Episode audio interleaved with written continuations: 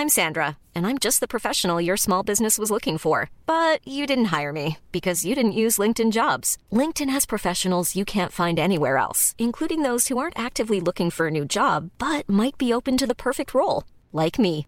In a given month, over 70% of LinkedIn users don't visit other leading job sites. So if you're not looking on LinkedIn, you'll miss out on great candidates like Sandra. Start hiring professionals like a professional. Post your free job on linkedin.com/people today. Bonjour, dans cet épisode, je vais vous expliquer comment recadrer un salarié de façon bienveillante. Je suis Gaël Châtelain-Berry, bienvenue sur mon podcast Happy Work, le podcast francophone audio le plus écouté sur le bien-être au travail. Alors, pour avoir été manager pendant plusieurs années, je dois bien avouer que recadrer un collaborateur ou une collaboratrice, ce n'est pas la chose la plus agréable ni la plus simple à faire. Alors, pourquoi c'est important de le faire de façon bienveillante.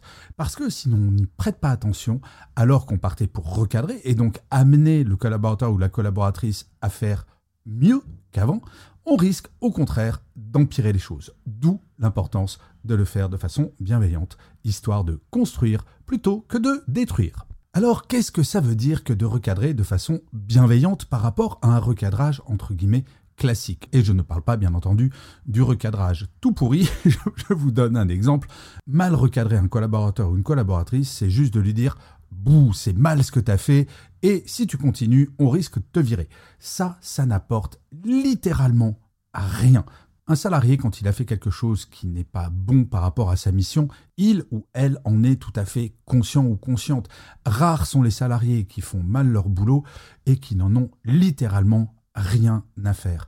Donc un mauvais recadrage, c'est juste pointer la chose qui a été mal faite et de culpabiliser encore plus le salarié. L'idée d'un recadrage bienveillant, c'est de mettre l'humain au centre de tout et de comprendre véritablement pourquoi cette erreur, par exemple, a été faite et de mettre en place des choses qui vont faire que cette erreur ne se reproduira jamais.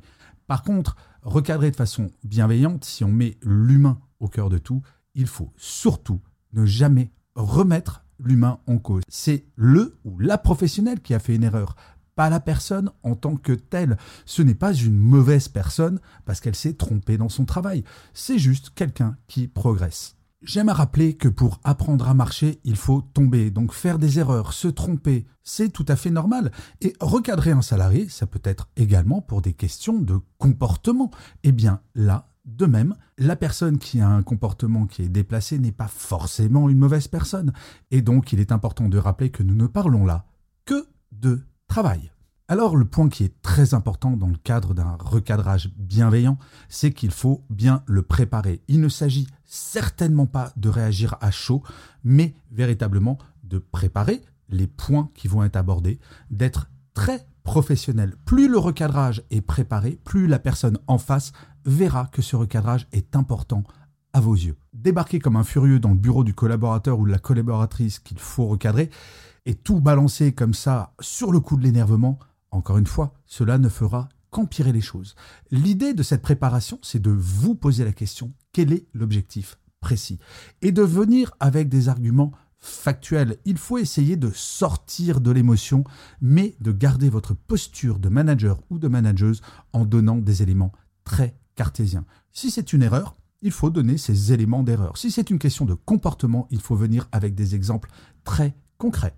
Bien entendu, dans le cadre de cette préparation, il faut choisir le lieu où cela va se faire. Un recadrage bienveillant, cela se fait en tête à tête dans un endroit où personne ne pourra tendre l'oreille ou même voir que la personne est en train de se faire recadrer. Quand j'étais en entreprise, il m'est arrivé de faire des erreurs et si je me suis fait recadrer quelquefois, comme tout le monde encore une fois, je préfère que cela reste entre mon manager et moi-même et que l'ensemble du bureau ne profite pas de ce gentil recadrage. Alors, une fois que le recadrage commence, ce qui est très important, bien entendu, tout d'abord, il faut expliquer pourquoi ce recadrage. En deux, donner les arguments qui font que la personne est recadrée. Et à ce moment-là, être en écoute active. Un recadrage bienveillant, ce n'est pas que du descendant, c'est un échange. Il ne s'agit pas de mettre en accusation la personne, mais bien de comprendre le pourquoi de cette erreur ou de ce comportement. Et ce pourquoi va bien entendu venir beaucoup de la personne qui se fait recadrer. Et donc, il faut être dans une attitude d'écoute et bien commencer ce recadrage en introduction en disant L'objet, c'est véritablement de progresser dans notre relation professionnelle et de te donner des moyens additionnels pour bien remplir ta mission. Si la personne se sent convoquée chez le directeur ou la directrice pour se faire taper sur les doigts, il n'en sortira rien. L'introduction de ce recadrage est très importante. Ensuite, il y a la phase d'explication, puis l'écoute active, et enfin le plan d'action. Et ça, bien souvent, on oublie de dire, bon ben, ok, on est bien d'accord sur le fait qu'il était nécessaire de te recadrer, et maintenant, comment est-ce qu'on construit quelque chose de positif?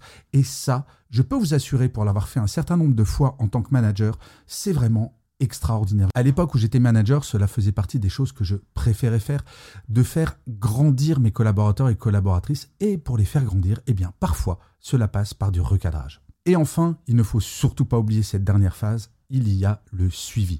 Une fois qu'avec le collaborateur ou la collaboratrice, on a établi qu'il fallait effectivement évoluer, qu'on a trouvé les solutions, qu'on s'est donné des objectifs, il faut faire le suivi et de voir s'il est nécessaire d'ajuster ou au contraire de faire un feedback positif de temps en temps, et là, pas forcément de façon formelle, de dire Eh, vraiment, je vois l'évolution et je te félicite. Encore une fois, ce qui est fondamental de bien garder en tête, c'est que ce n'est que du travail. La personne n'est pas une mauvaise personne dans l'absolu, c'est juste qu'elle devait progresser. Et c'est pour cela que le suivi est quelque chose de très important et il ne faut pas hésiter à garder en tête de faire un suivi en fonction de l'importance du recadrage. Bien entendu, il y a des petits recadrages et des très gros recadrages sur des sujets beaucoup plus sérieux, mais en fonction de l'importance, de faire un suivi quotidien, hebdomadaire ou mensuel et de bien acter avec la personne les progrès qui ont été faits.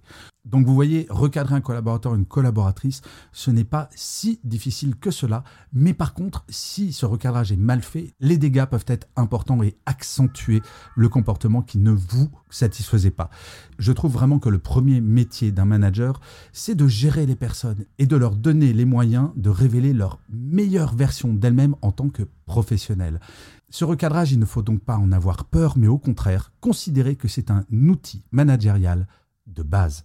Je vous assure que c'est quelque chose qui me manquerait presque depuis que je suis indépendant et que j'écris, que je fais des conférences, que je fais ce podcast.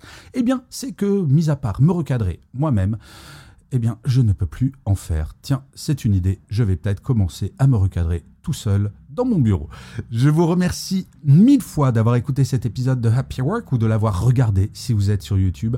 N'hésitez surtout pas à mettre des commentaires, surtout si vous êtes sur YouTube ou sur Apple Podcast, à vous abonner sur votre plateforme préférée, à partager cet épisode s'il vous a plu. C'est très très important pour que Happy Work dure encore très longtemps. Et en plus, de vous à moi, cela me fait très plaisir. Je vous dis rendez-vous à demain et d'ici là, plus que jamais, prenez soin de vous. Salut les amis.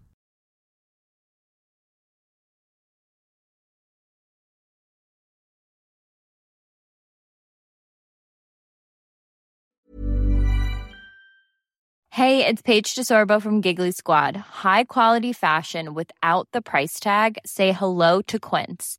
I'm snagging high-end essentials like cozy cashmere sweaters, sleek leather jackets, fine jewelry, and so much more. With Quince being 50 to 80% less than similar brands.